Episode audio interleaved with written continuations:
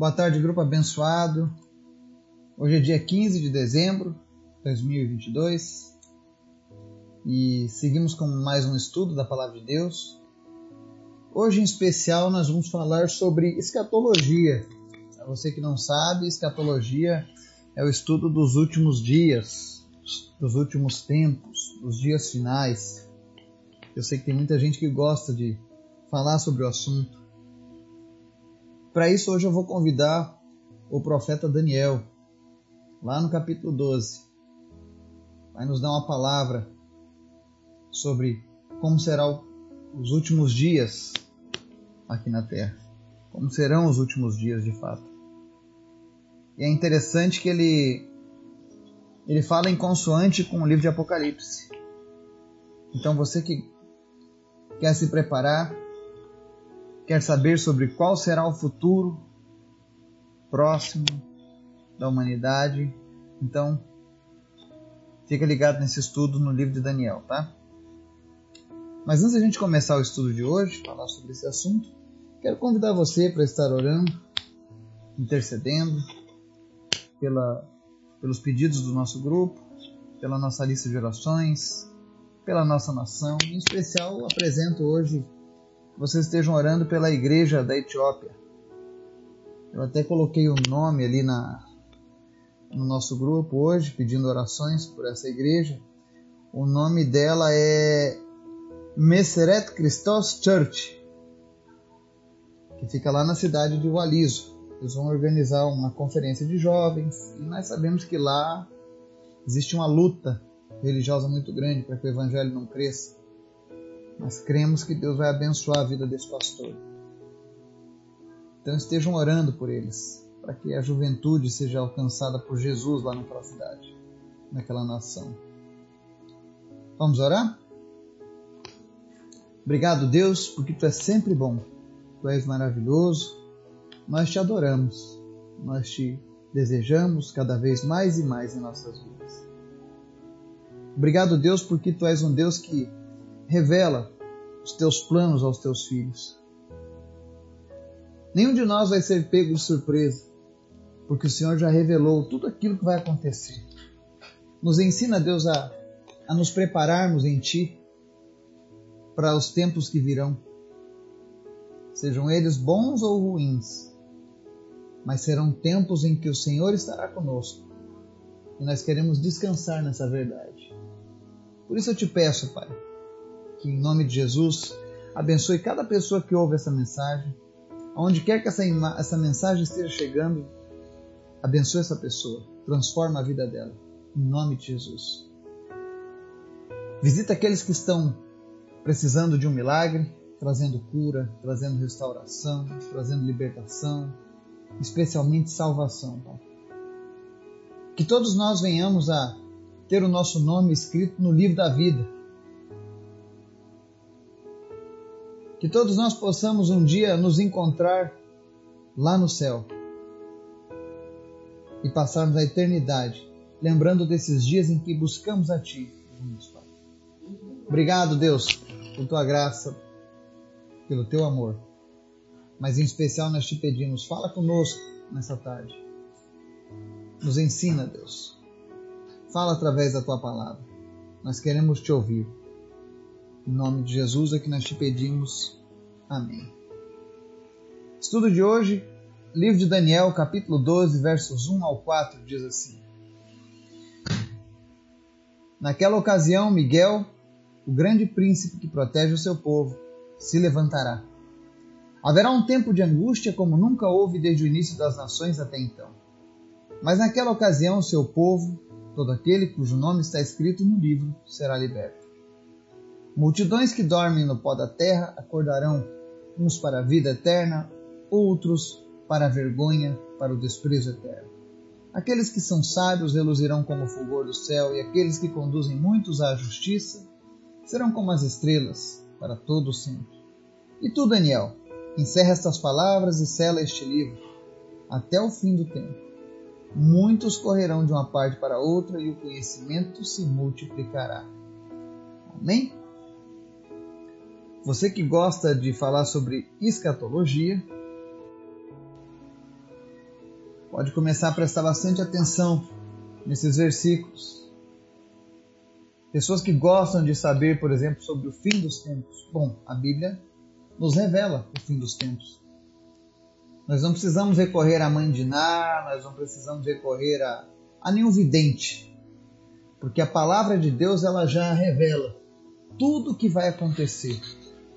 Não há nenhuma previsão que alguém possa fazer acerca do fim dos tempos que venha pegar a Bíblia de surpresa. Porque a Bíblia contém a palavra de Deus e ela é verdadeira e fiel. E é por isso que a gente não busca horóscopo para saber como vai ser o nosso dia, a gente não busca cartomantes para saber como vai ser o nosso futuro, porque nós temos um Deus que trabalha em nosso favor que nos revela os seus mistérios, que nos revela os seus segredos. Então, para que buscar essas coisas? Se aquele que pode todas as coisas já disponibiliza o conhecimento e o poder. Não é verdade? E aqui no livro de Daniel, nós vemos que esse profeta recebeu uma visão do futuro. E ele começa falando aqui no verso 1: Naquela ocasião, Miguel, o grande príncipe príncipe que protege o seu povo se levantará. Isso aqui é interessante, porque existem algumas religiões cristãs, por exemplo, que costumam chamar, dizer que Miguel e Jesus são a mesma pessoa. Isso não é verdade. Miguel é um arcanjo, um anjo de guerra. Ele foi criado com o propósito de mostrar que ninguém pode ser semelhante a Deus. Inclusive foi por isso que o nome, esse é o significado do nome Miguel. Quem será semelhante a Deus? Ou seja, ninguém. E uma prova de que o anjo Miguel aqui é o anjo e não Jesus. Jesus não vira anjo e anjo não vira Jesus. Está lá no livro de Daniel, no capítulo 10, 13, tem uma passagem que diz assim: Mas o príncipe do reino da Pérsia me resistiu durante 21 dias. Então Miguel, um dos príncipes supremos, Veio em minha ajuda, pois eu fui impedido de continuar ali com os reis da Pérsia. Nós vemos o anjo Gabriel falando que o príncipe do reino da Pérsia, né? Quem é o príncipe do reino da Pérsia, né?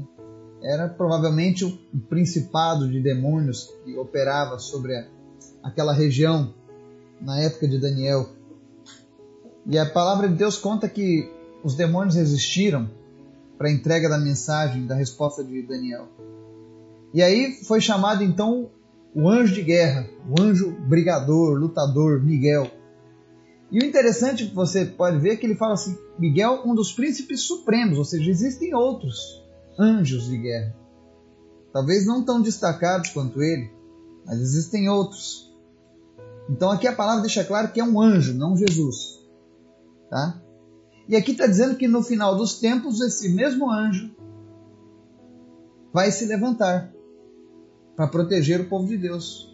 Por quê? Porque Jesus não vai vir lá no Apocalipse com, a, com as hostes celestiais de anjos? Pois é. Um desses anjos vai ser Miguel. E ele é conhecido na Bíblia como protetor do povo de Deus. Não quer dizer que você vai começar agora a orar para o anjo Miguel, ó oh, anjo Miguel, me proteja. Não. Você ora a Deus. É Deus quem nos guarda. E a Bíblia diz que o anjo do Senhor acampa ao redor daqueles que o temem e os livra.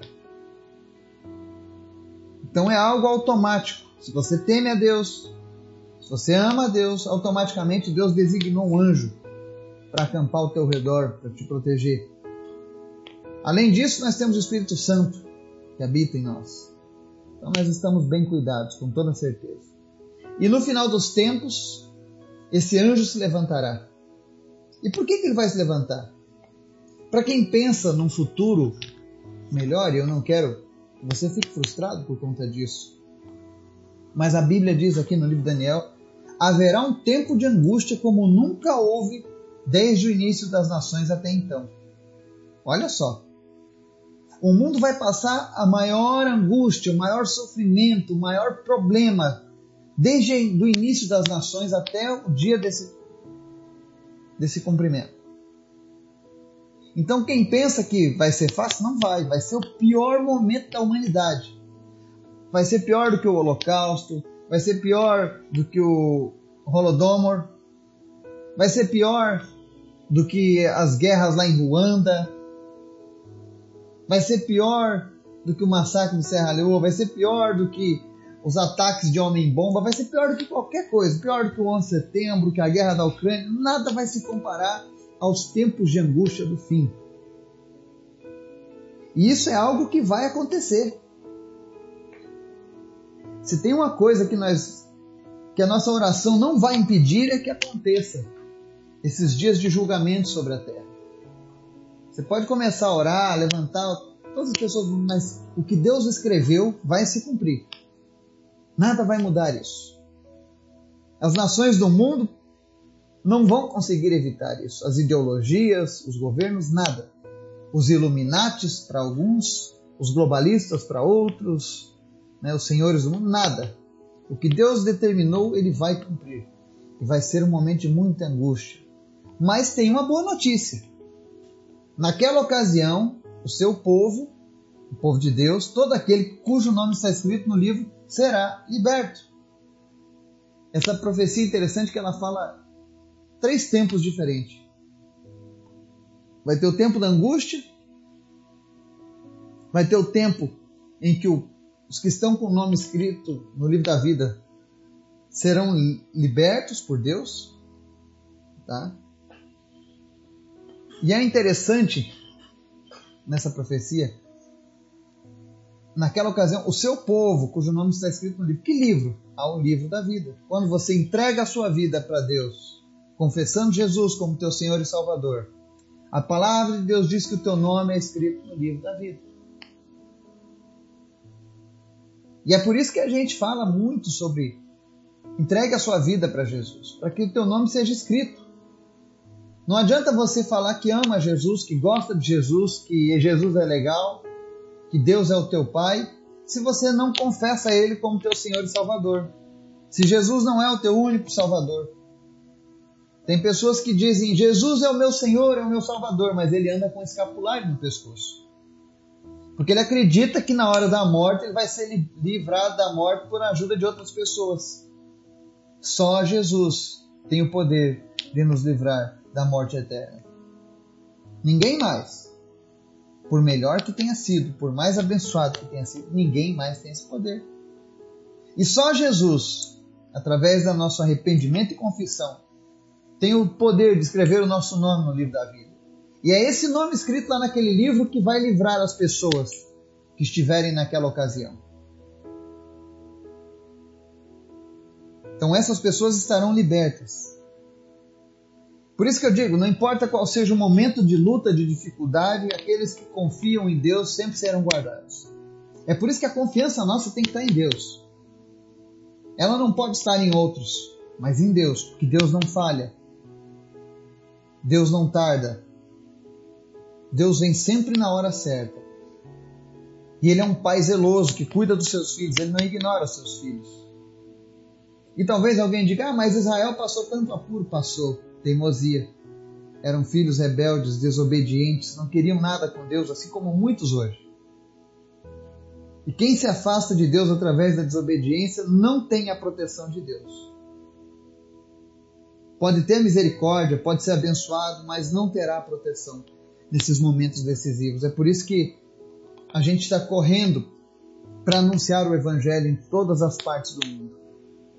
Mais pessoas precisam de Jesus. E aí ele segue no verso 2: Multidões que dormem no pó da terra acordarão, uns para a vida eterna, outros para a vergonha, para o desprezo eterno.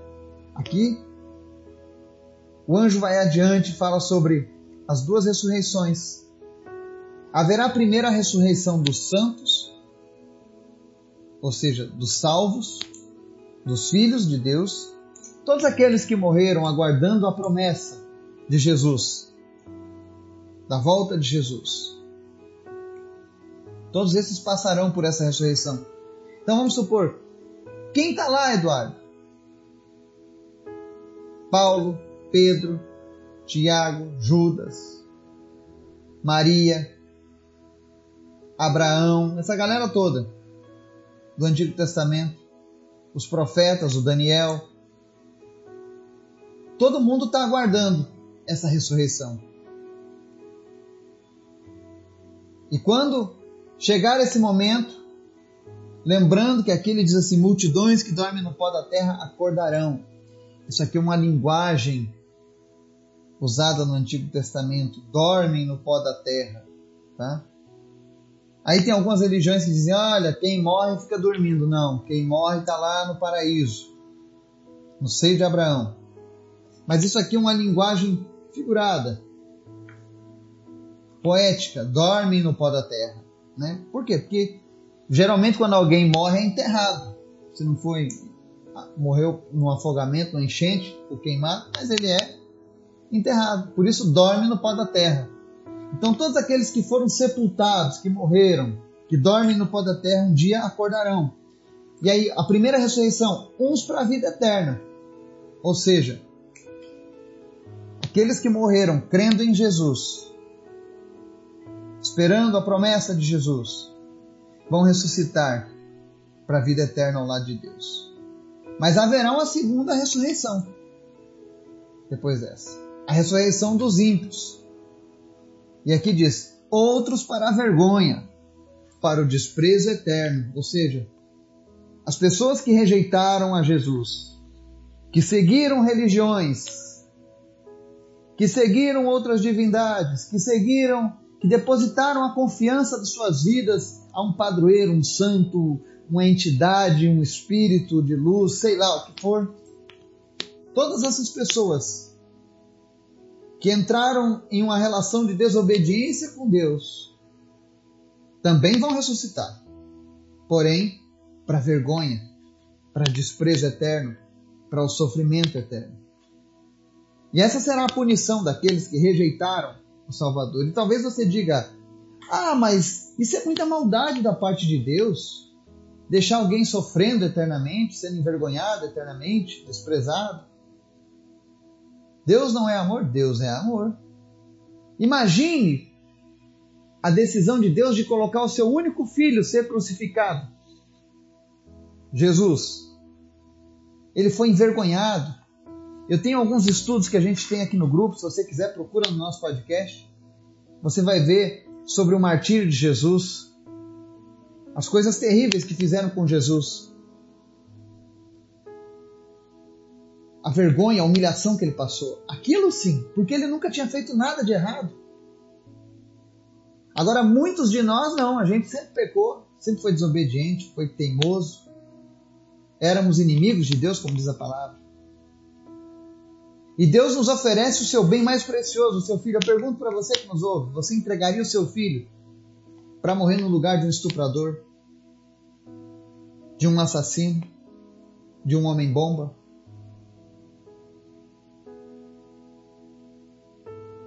De um serial killer, de um corrupto ladrão? Será que você entregaria? Talvez nem você entregasse por um justo, mas Deus fez isso. E por ser esse valor tão caro, tão precioso, é que há esse julgamento terrível para aqueles que rejeitam, porque as pessoas estão rejeitando o bem mais precioso, a maior demonstração de amor que o mundo poderia ter recebido de um Deus é essa. E as pessoas rejeitam. Uns rejeitam porque eu tenho minha religião. Outros rejeitam porque eu não acredito em Deus. Outros rejeitam porque não adianta, eu não preciso seguir o seu caminho. Todos os caminhos levam a Deus. Todos estão enganados, segundo a palavra de Deus. E talvez você ache que esse meu discurso é duro. E a intenção dele é essa mesmo. Porque Deus quer salvar a tua vida. Deus quer alcançar o teu coração. Deus não quer você sofrendo eternamente. Deus não quer que você chegue lá na hora final e diga: Por que, que eu estou aqui sofrendo? Por que, que eu não aceitei a palavra quando eu tive a oportunidade? Por que, que eu rejeitei? Deus não quer que você fale isso. Pelo contrário, Deus quer que você seja alcançado hoje por essa palavra. Não resista à palavra de Deus, entregue a sua vida para Jesus. Não deixe que a religião te domine e te leve para o inferno. Porque se a tua religião te ensina coisas que são contrárias à palavra de Deus, ela te leva para o inferno. Não importa quão boa seja a aparência, quão antiga ela seja aqui na terra. Seja sempre verdade a palavra de Deus e todo homem mentiroso, inclusive eu. Se você tiver que escolher entre a palavra do Eduardo e a palavra de Deus, vá pela palavra de Deus. E a palavra de Deus diz que aquele que tem o nome escrito no livro será liberto. Escreva o teu nome no livro da vida, entregue a tua vida só para Jesus. Jesus é o único mediador entre Deus e os homens. Deus não estabeleceu outros mediadores. E olha só que interessante o verso 3. Nós vamos para um outro salto temporal na profecia. Diz assim: Aqueles que são sábios reluzirão com o fulgor dos céus, e aqueles que conduzem muitos à justiça serão como as estrelas para todos sempre. Aqui ele está falando dos galardões. A Bíblia diz que Deus é galardoador daqueles que o buscam. E todos aqueles que pagaram o preço de uma vida sujeita a Deus serão recompensados. E é interessante que ele diz: aqueles que conduzem muitos à justiça serão como as estrelas para todos sempre. Ou seja, quem são aqueles que conduzem muitos à justiça? Eu e você quando nós levamos o Evangelho para outras pessoas e essas pessoas se entregam a Jesus. Isso é conduzir as pessoas à justiça, ou seja, à justiça divina, é serem justificadas pelo sacrifício de Jesus. E se você já conduziu uma pessoa sequer, uma que seja, você já vai ser como as estrelas para todo sempre. É por isso que tem essa importância de falar do Evangelho para outras pessoas. Nós seremos galardoados por Deus. E aí ele no verso 4, ele diz assim: E tu, Daniel, encerra estas palavras e sela este livro até o fim do tempo. Muitos correrão de uma parte para outra e o conhecimento se multiplicará. Ou seja, ele diz para Daniel encerrar essas palavras e selar o livro. Ou seja, não é que Deus não quer que as pessoas saibam, mas ele sabia que apenas através do Espírito Santo as pessoas entenderiam o cumprimento dessas profecias como eu e você hoje. E aí ele encerra dizendo: Muitos correrão de uma parte para outra, o conhecimento se multiplicará. Deus já estava falando sobre o aumento do conhecimento sobre Deus na face da terra, o crescimento do evangelismo na terra. Porque é através do crescimento do evangelismo que o conhecimento de Deus se multiplica. Nós vemos hoje o Brasil como um grande celeiro missionário enviando missionários para todos os lugares do mundo, para alcançar as mais distantes nações. Isso já é parte do, do, do, do cumprimento dessa profecia. Porque os tempos estão chegando no fim. E à medida em que o tempo está chegando no fim, você pode olhar. Veja como o evangelho está se multiplicando hoje e como ele era há talvez 30 anos atrás. As pessoas sabiam muito pouco acerca de Deus. Não eram todos os lugares que sabiam sobre Deus. E hoje, nós vemos isso de uma maneira explosiva, crescendo cada vez mais, se multiplicando. Eu, por exemplo, tive a oportunidade, o privilégio de ir até para a Etiópia para levar o Evangelho, para que outras pessoas conhecessem Deus. E quantos outros fazendo isso? E isso tudo é indicativo de uma coisa: o fim está próximo. O fim está próximo. Deus não se preocupa em dizer uma data, mas um tempo. Porque Ele quer que estejamos de prontidão desde já. Que esse seja o nosso espírito, esteja em prontidão para dias difíceis, mas com a certeza de que Deus é o nosso libertador, de que Deus é o nosso guarda, o nosso vigia, aquele que não dorme, aquele que não descansa, mas aquele que cuida dos seus filhos. Que o Espírito Santo de Deus venha nos trazer iluminação e entendimento da palavra todos os dias, em nome de Jesus. Amém.